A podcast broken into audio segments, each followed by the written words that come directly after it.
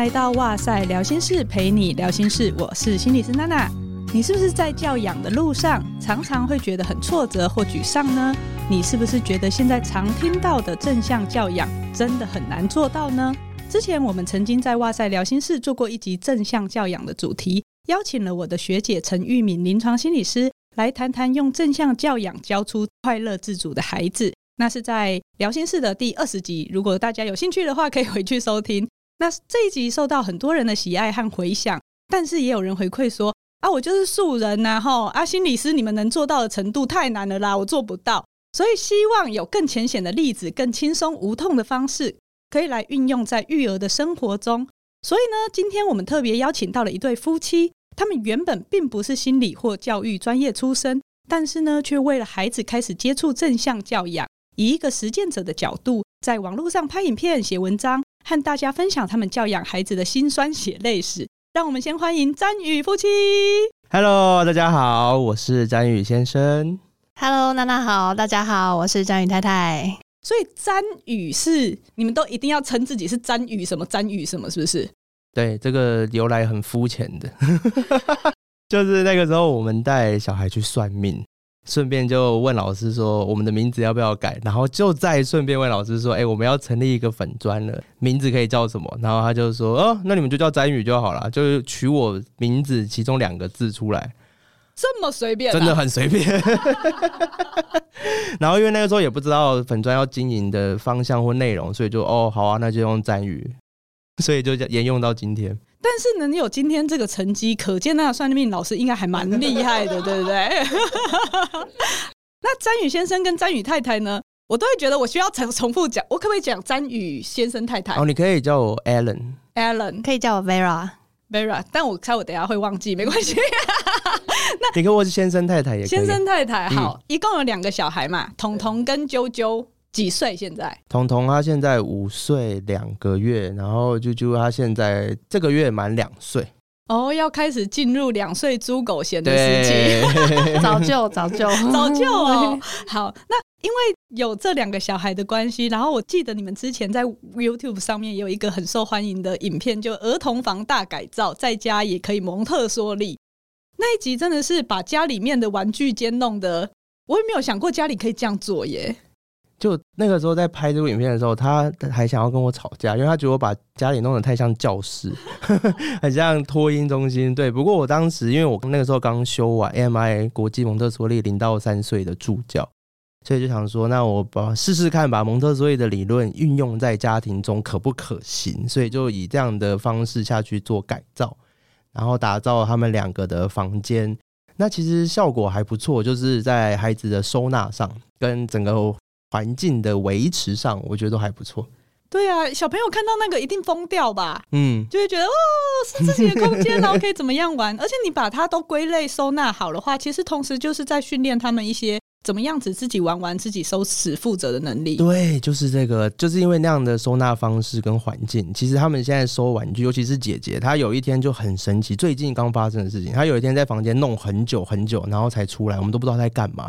结果进去，没想到他把房间全部归位哦，因为妹妹会弄乱，妹妹会弄乱，然后就把它全部归位，然后就一脸很拽的看着我们，就是你看，我可以自己把房间打扫好。哇！不过自从换了这样的方式之后，我们也不会再一直去催他说赶快收玩具啊，赶快收玩具这样子，因为他就是有固定的这个秩序跟位置，然后孩子也很喜欢这样的秩序感。所以他就是很喜欢享受把房间弄得干干净净的啊，然后可以好好的依他的能力去整理。还有不论是妹妹来啊，或是朋友来、同学来，然后就开始引导大家啊，这个是我的房间，哪里有什么，就很一股很骄傲、很有能力的价值感。嗯，就会去介绍这样子。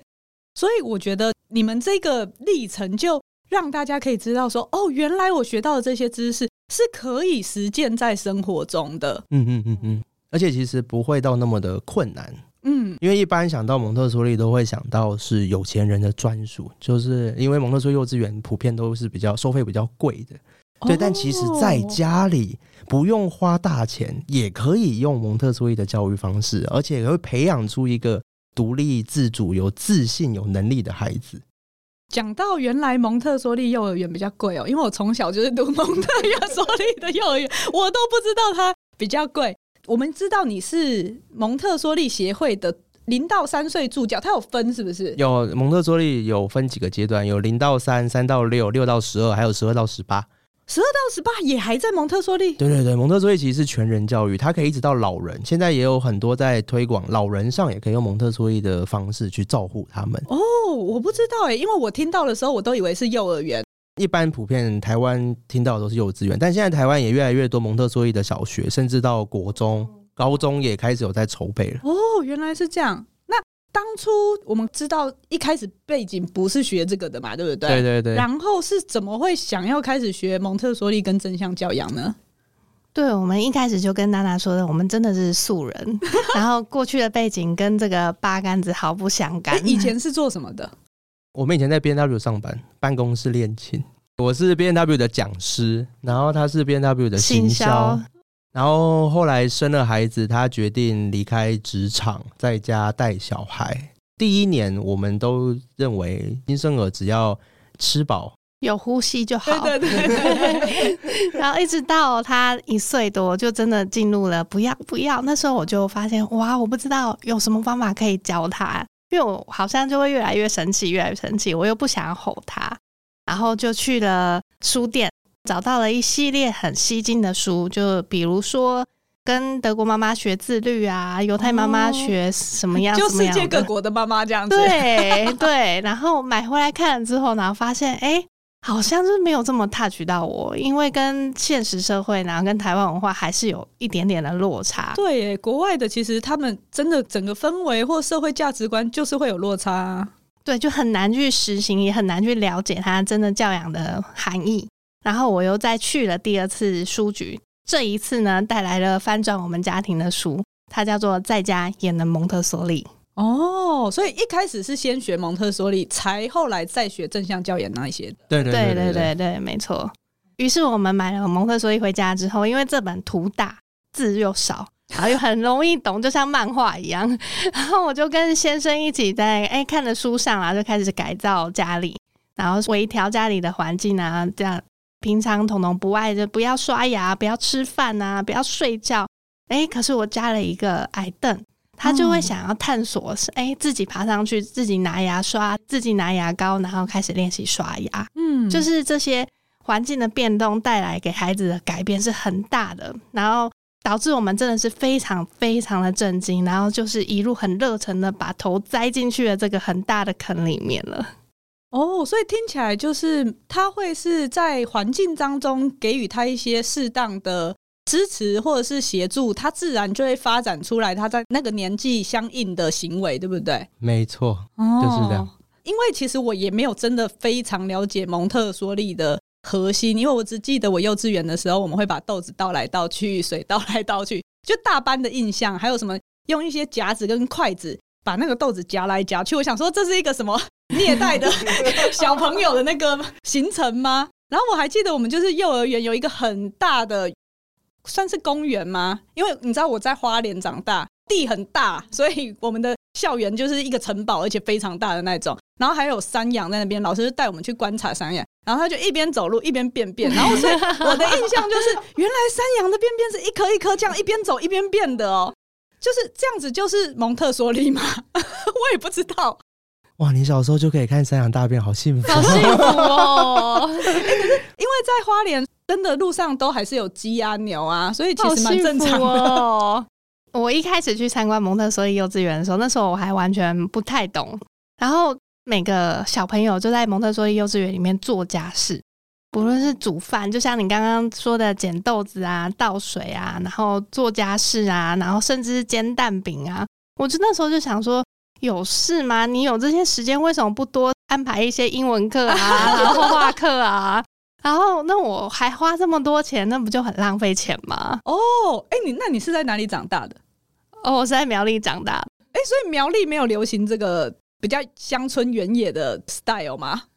没有哎、欸。苗栗就是一般般，去了学校，然后玩玩到傍晚，然后吃绿豆汤就回家。哦，就是你说真的是会呼吸就好的状态。对 对对，只是来台北之后，哎、欸，看到有很多才艺班就觉得哎、欸，孩子应该不能输在起跑点，所以要学很多才艺。嗯，嗯，但是真正蒙特梭利的含义呢？来，嗯，蒙特梭利他讲的比较广泛，他其实是培养孩子独立自主的能力。独立就是可以照顾自己、照顾环境，还有照顾其他人。那自主呢，就是他可以自己做很多的选择。所以，像蒙特梭利的教室里面，你刚刚有提到，你有很多的工作嘛。那孩子其实去了之后，他会依照他自己当天想要做的事情去做选择、去学习，所以它是一个自主学习的方式。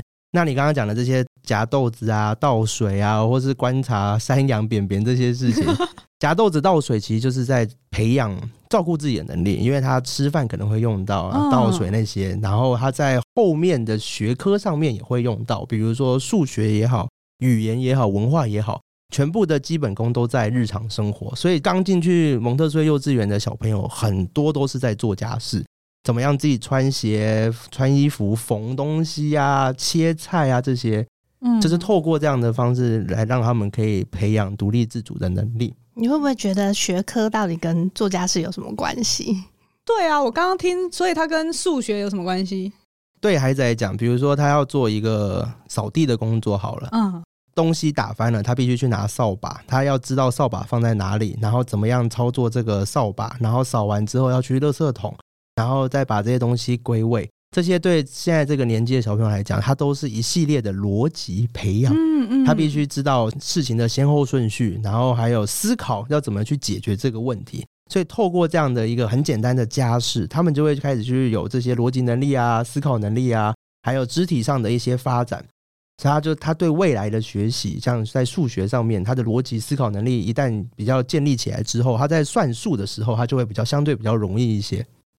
虽然好像看起来是把一个东西扫起来的过程，但其实它涉及了我们说所谓的计划，它有一个序列跟程序在里面。我记得我女儿最近她也很喜欢讲说，那如果不能怎么样，我们就怎么样怎么样吧。她现在三岁。她讲完，我们就说：“哇，你是计划王吗？” 就是说，你怎么知道可以这样？她就会很开心。所以小朋友常常就是会很让你惊艳，因为他到了他的那个年纪，如果你给他足够自由发展的环境跟空间，他就会展现出来他在那个当时可能应该要出现的那些能力。然后我刚刚觉得，原来我小时候的那些印象，我也不记得到底是老师叫我们做。还是我自己选的？那你是快乐的吗？是快乐的啊，嗯，那就是、所以应该就是自己喜欢在那边倒来倒去。对对对对对，所以是小时候的娜娜很喜欢做这件事情，所以你会一直做，一直做，一直做。嗯嗯。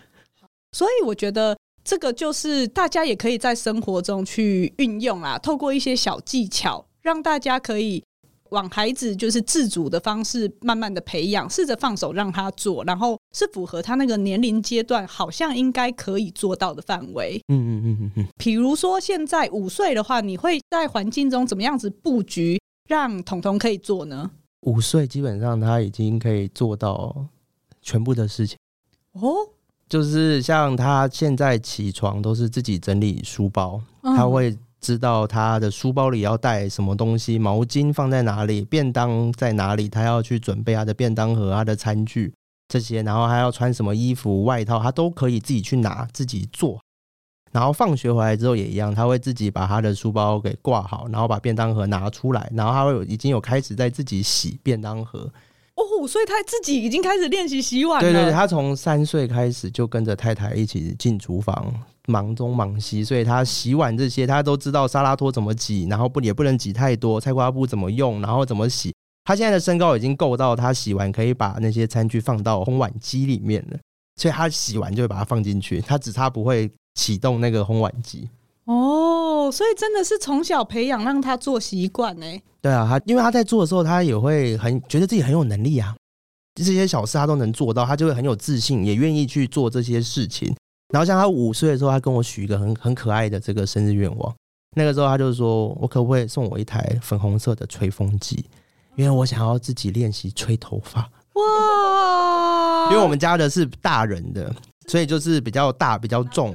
但是他吹一吹就说好难吹哦，我不喜欢，所以他其实是想要自己吹头发。那他现在已经会自己洗身体、洗头，就只差不会吹头。所以如果他会吹头，嗯、那我们就可以不用帮他做这件事情了，就开始可以享清福这样子。对，终于可以收割了。前面其实都好几年是中风教育，中风教育，我们，我们自己称蒙特梭利，这些就是中风教育。因为你要孩子能达到这样的能力的时候，一定会有一个过渡期，他还没办法做到。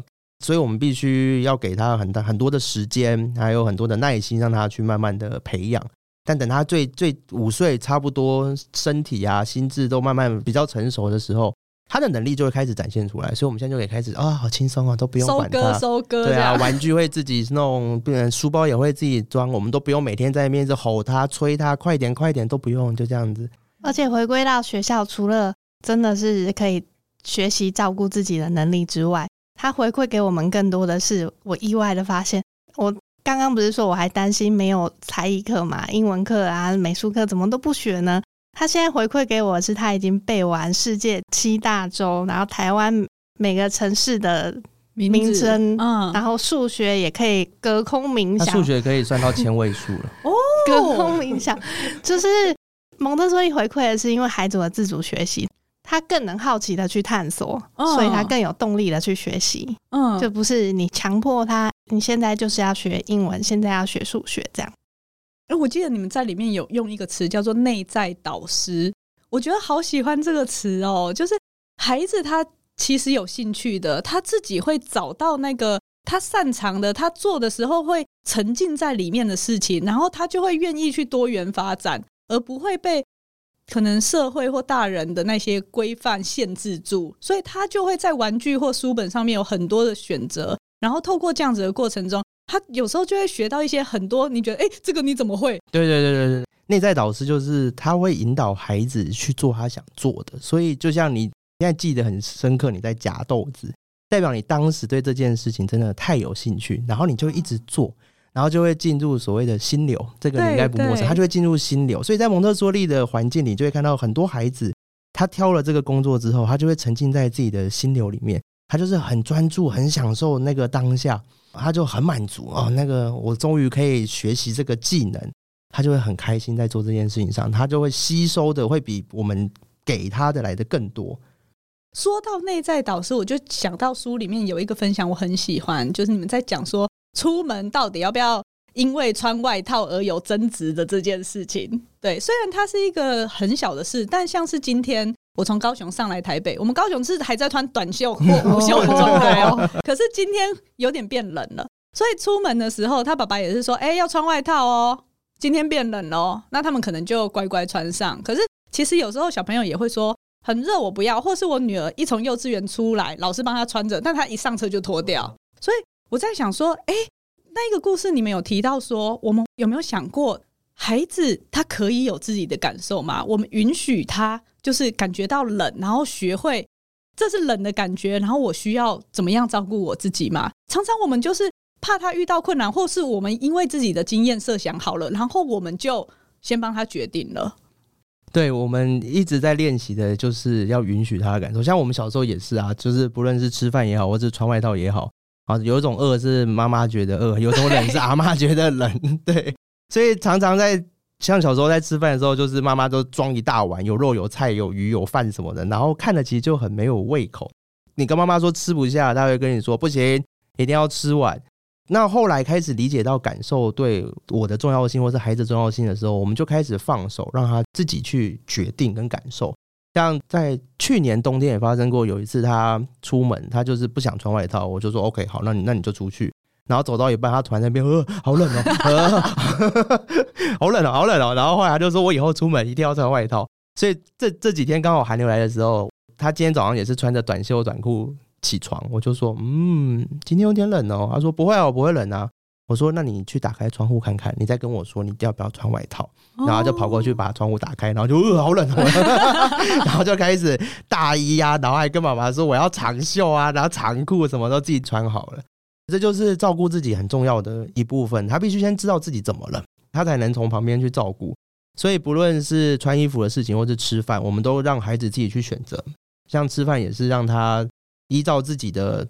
今天饿不饿的状况去选择他要吃多少。那一旦你选择了，你就要负责。有的时候孩子还不太理解饿的感觉的时候，他可能会拿太多。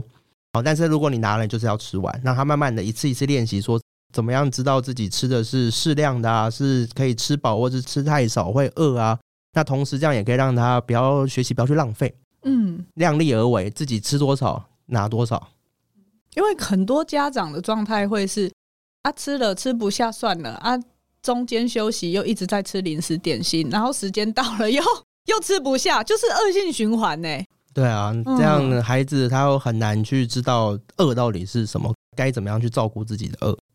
因为以我们人来说啦，饿跟冷这个是最基本的身体的感觉。然后我觉得我们自己在节目中也很常在讲情绪跟感受，其实它是没有对错的，它是一个提醒。那它会。有点像是带领你去接触自己真正的需要，比如说饿了你就要吃东西嘛，渴了就要喝水嘛，冷了就要穿外套嘛。所以它基本上感受是要让你能够去触发你做出照顾自己的行动。那可是我觉得，就像我们传统教养，常常的是，如果今天大家难过了，你就会告诉自己不准哭，要赶快好起来。对，就是不要难过。对，所以长期下来，你就会发现说。哎、我们太习惯被告知应该要怎么感受，所以孩子长大也就会渐渐忽略自己的需要，不管是身体上的或心理上的。如果我们可以从小就让孩子去觉察，不用到说我的情绪那么高深，就那么小的孩子，可能可以先从自己的感受，我到底会不会冷，我会不会饿，那他也学会为结果负责的话，就比较容易长大以后是愿意去做出照顾自己的行动的。我觉得除了。协助小朋友学会觉察自己的感受，家长也要学会觉察自己的感受。真的，这是好难的一堂课哦，所以才有哇塞心理学的 podcast 赛啊。我觉得大家常常会误会，比如说像我，他们觉得心理师你都不会生气吗？或者是像你们现在有出书啊，他就觉得你们都不会生气，可是不可能嘛，对不对？我们都是人，那你们都怎么消化你们的情绪？我们以前消化情绪的方式就是吵架。然后吵很凶，其实不要看我们现在这样，好像夫妻和谐，对，夫妻和谐，家庭和乐，那都是经过了一千天的这个练习。我们以前吵很凶，我们是三天一小吵，五天一大吵，然后真的吵整个半夜，然后看日出哦。而且我们的吵还不是一般的争吵，是会大吼的那种，互相吼叫、吼骂的那种，东西该摔的都摔啊！哇，那怎么可以有这么大的转变呢、啊？我们以前就认为这是一个健康的抒发管道，因为就是情绪累积很久嘛，你就透过吼啊、骂啊，其实当下是感觉到很舒服、很爽。嗯，我们也认为说夫妻伴侣好像这样的是很正常的，床头吵，床尾和。对对对，好像是很正常。但后来就渐渐发现，哎，怎么每一次吵都差不多？对，然后问好像都没有沟通，就变成只是一个情绪的抒发。然后到后面就发现，在这个。彤彤是一岁半接触蒙特梭利教育，到他准备三岁，经过一年多的时间，我们想说，哎，他应该已经有接受蒙特梭利的洗礼啊，去学校应该会相对的比较稳定啊什么的。结果他的情绪不稳定的程度超乎我们的想象。他那个时候进去，一般会有分离焦虑嘛，但他除了分离焦虑之外呢，他还拒食，他拒绝吃饭。嘿，对，有四个月的时间，他这么长，他大概。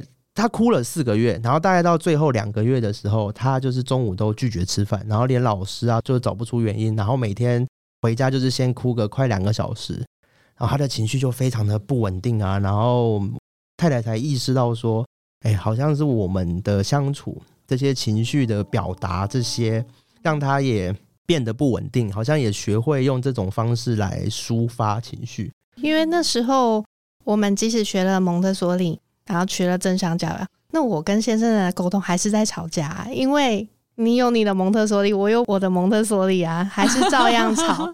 到后面发生这样的事件，就让我们去回想到啊，原来其实我们会了这些尝试，会了这些招式，但是只要我们一生气，我们全部都用不出来，然后也没办法连接到彼此、跟自己，甚至是孩子。所以在后面的这段路，我们去。接触到了萨提尔的对话，然后走上疗愈自己，然后修复自己，然后进而改变了家庭关系跟亲子关系，这样才有办法做到真正的连结，然后还有正向教养跟蒙特梭利，所以真的也是学得很广呢。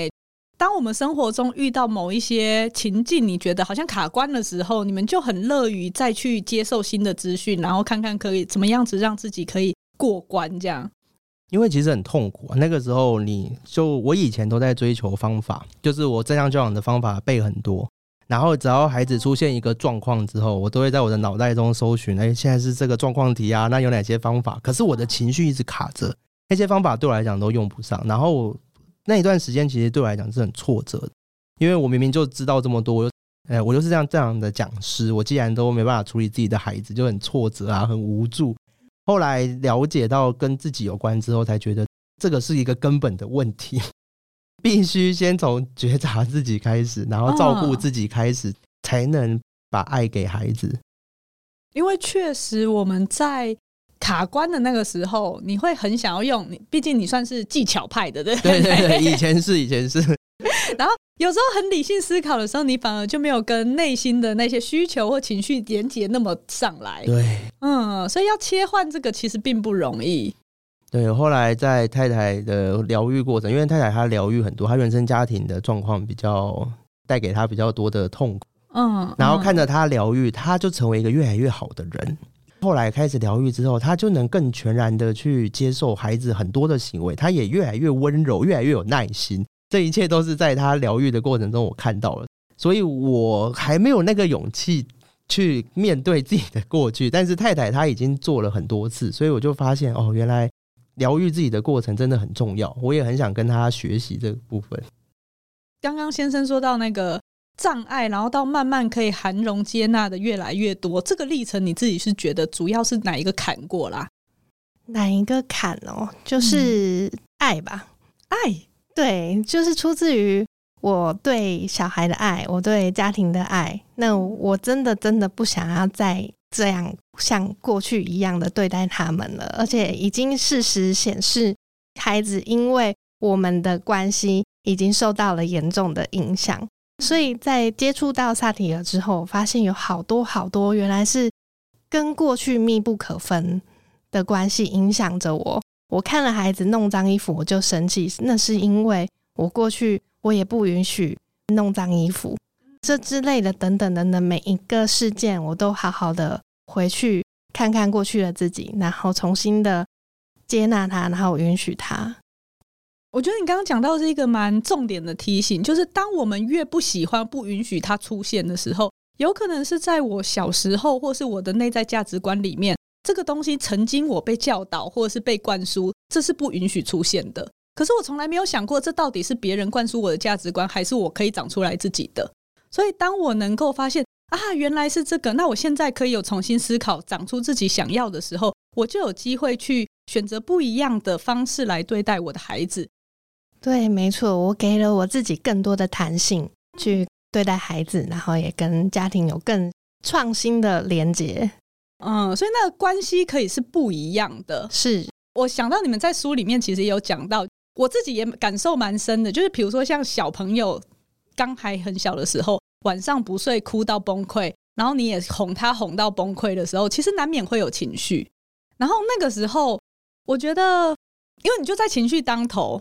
你也很容易开始有点怪罪对方，或觉得不公平。为什么你可以睡觉，我就要顾？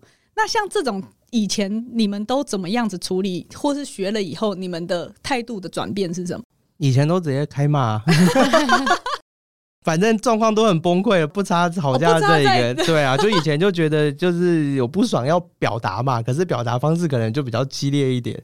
哦，以前真的吵得很凶，吵到他要离婚啊，带着小孩回娘家，这些事都有发生。哦，现在之后，我们都能比较抱持一个好奇心，都知道说平常我们不是这个样子的，但突然爆炸了，突然不耐烦了，突然大声了，肯定是发生了什么事情。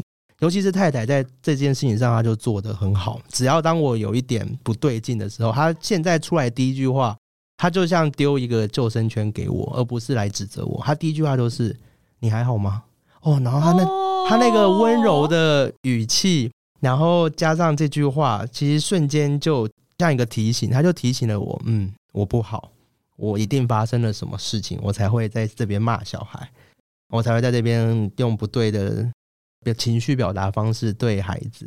所以当他说这句话的时候，我叮哦，好，我可能要去休息了，然后我就会立刻离开现场，对，就会换太太来接手。所以我们以前都是比较像是争吵的发泄情绪，现在就变成有点像彼此去丢一个救生圈。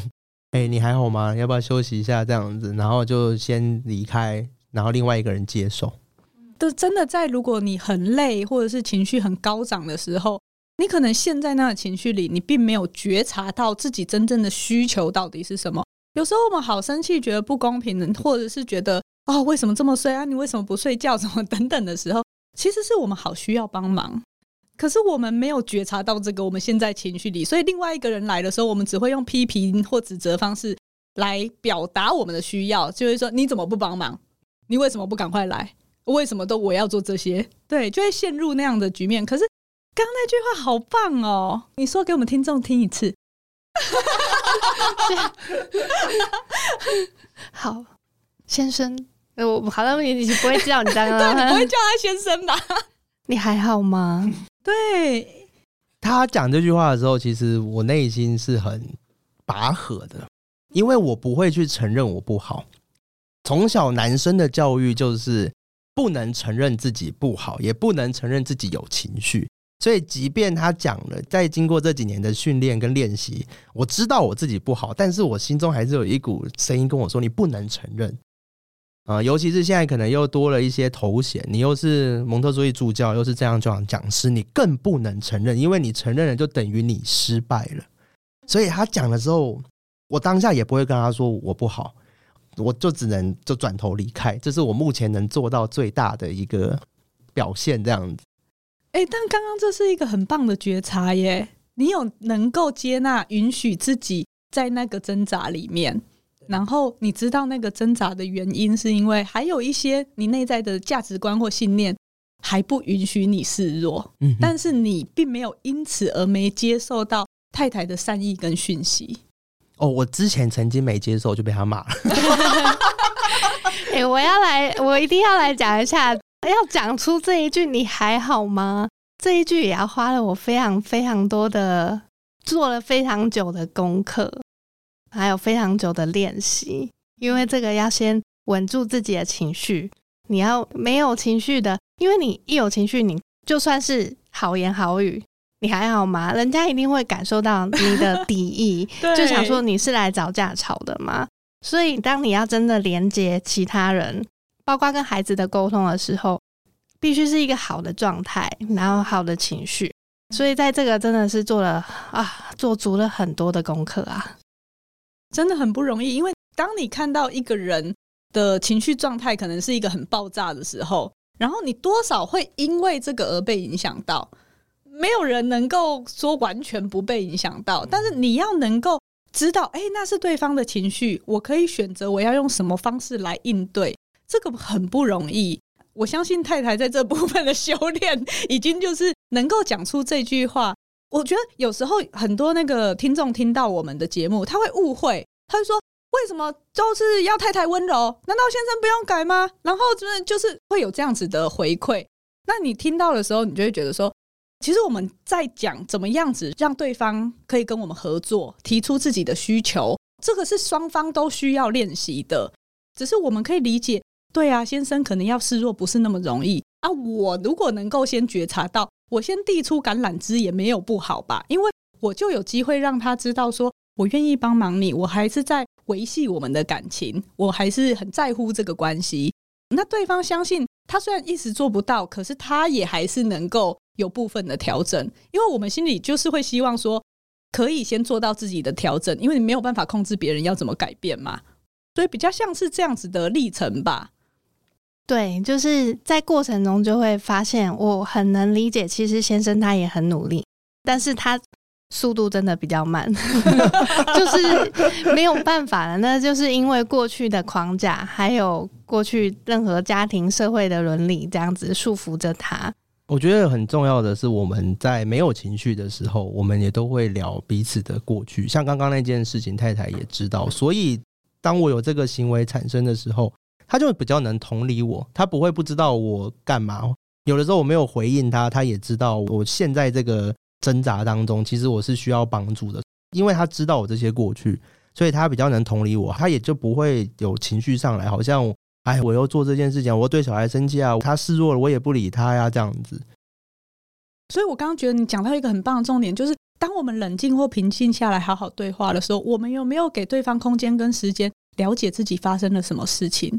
这个其实会在促进关系跟之后要一起解决问题上面是还蛮好的一个步骤。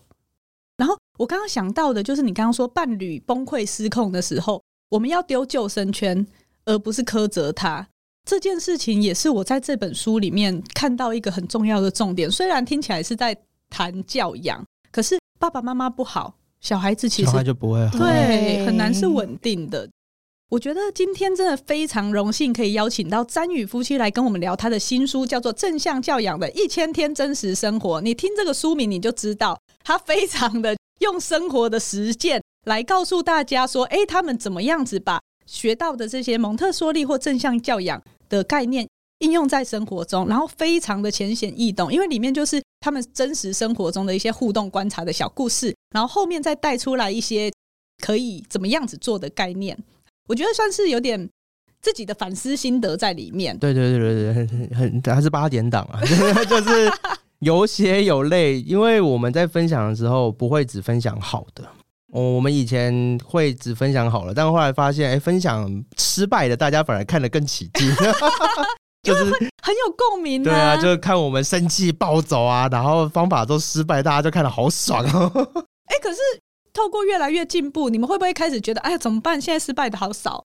不会哎，孩子长大越来越难搞。但是也确实，大家好像很期待我们写手足的问题。差不多有手足纷争，可是因为姐姐她对自己的情绪觉察也越来越强，所以她很少会有那种打呀、骂呀、吵的事情，所以就。真的写不出来，因为确实像我们家的一个是七岁，然后一个现在三岁，他们差了四岁，然后又都是女生，所以大家说会不会吵，还是会吵。但是你要说跟别人家那种年龄很近的，或是真的是我上次看到亲戚的小孩一吵架，两个女生互拉头发，我吓疯。我说啊，他然后爸爸妈妈就说哦，他们常这样。我想说这么淡定吗？所以还是会不太一样啊！确实，如果你从小就有教他这些情绪觉察或表达跟稳定的状态的话，我觉得那个冲突都不会到太大。哎，我们都在旁边吃爆米花看戏，觉得觉得好可爱哦，就让他去吵啊，就是吵一些很无聊的东西，但是好像也不会到动手或太夸张的情形。但这本书也提到，我觉得一个蛮想要分享给大家的，是因为我们一开始是自学。就是看了很多书，然后看了很多理论，然后应用在我们的实际生活上的时候，这本书的诞生就是因为我们当初很想把这些理论书给烧掉，有到烧掉的程度。哪些书就不能说了，是不是？所以你自己会觉得之前的那一些书太怎么样了？太无法融入生活吗？会有很多的经验，就是用了没有效啊。哦，对，孩子千变万化，你用了就是没有效，那怎么办？就会更无助，然后爸妈就是更走投无路。然后我们要怎么从这个走投无路中，然后找到生命之光啊？嗯，因为你就会觉得我都做那么努力了。还没有笑。我们家有一本什么什么什么的一千种方法之类，就是针对孩子不同的状况，有一千种方法。之前我都会去翻，就是遇到孩子状况。但是真的，就像我刚刚讲的，我之前很追求方法，但发现方法，因为孩子他不是城市或是机器人，这些方法他不一定每一次都有用，所以到最后回过头还是到自己身上，照顾自己跟觉察自己才是重点。而且。孩子一直在发展呐、啊，他一直在转变，所以如果你学到的是一套概念，你知道核心是什么，然后跟着孩子的变化去做出相应的回应的话，反而会比他出现 A 我就用 A 对应还要来的有效果。好，那我觉得这本呢，正向教养一千天真实生活，没有用什么大道理，非常的接地气的方式来跟大家分享，说怎么样子可以。更轻松的吸收相关知识，然后在里面得到一些支持和启发。我相信大家看到你们吵架的那些内容，就会觉得哦，真 的太有共鸣了，瞬间就觉得获得疗愈了。这样，在过年前补充正能量，因为今年过年有十天，可能都会关在家困兽之斗，所以特别选在过年前帮大家补充一下能量。如果大家有进一步的兴趣的话，就可以到我们的资讯栏参考这本书。感谢收听哇塞心理学的 Podcast，希望今天的教养内容你喜欢，也欢迎到 Apple Podcast 给哇塞五星评价，并留下你听完这一集节目的想法啊！当然也要追踪一下詹宇夫妻啦，哦，他们常常会有一些文章啊，还有 YT 的影片跟大家分享。那今天的哇塞聊心事就到这边喽，拜拜，拜拜，谢谢，拜拜。拜拜。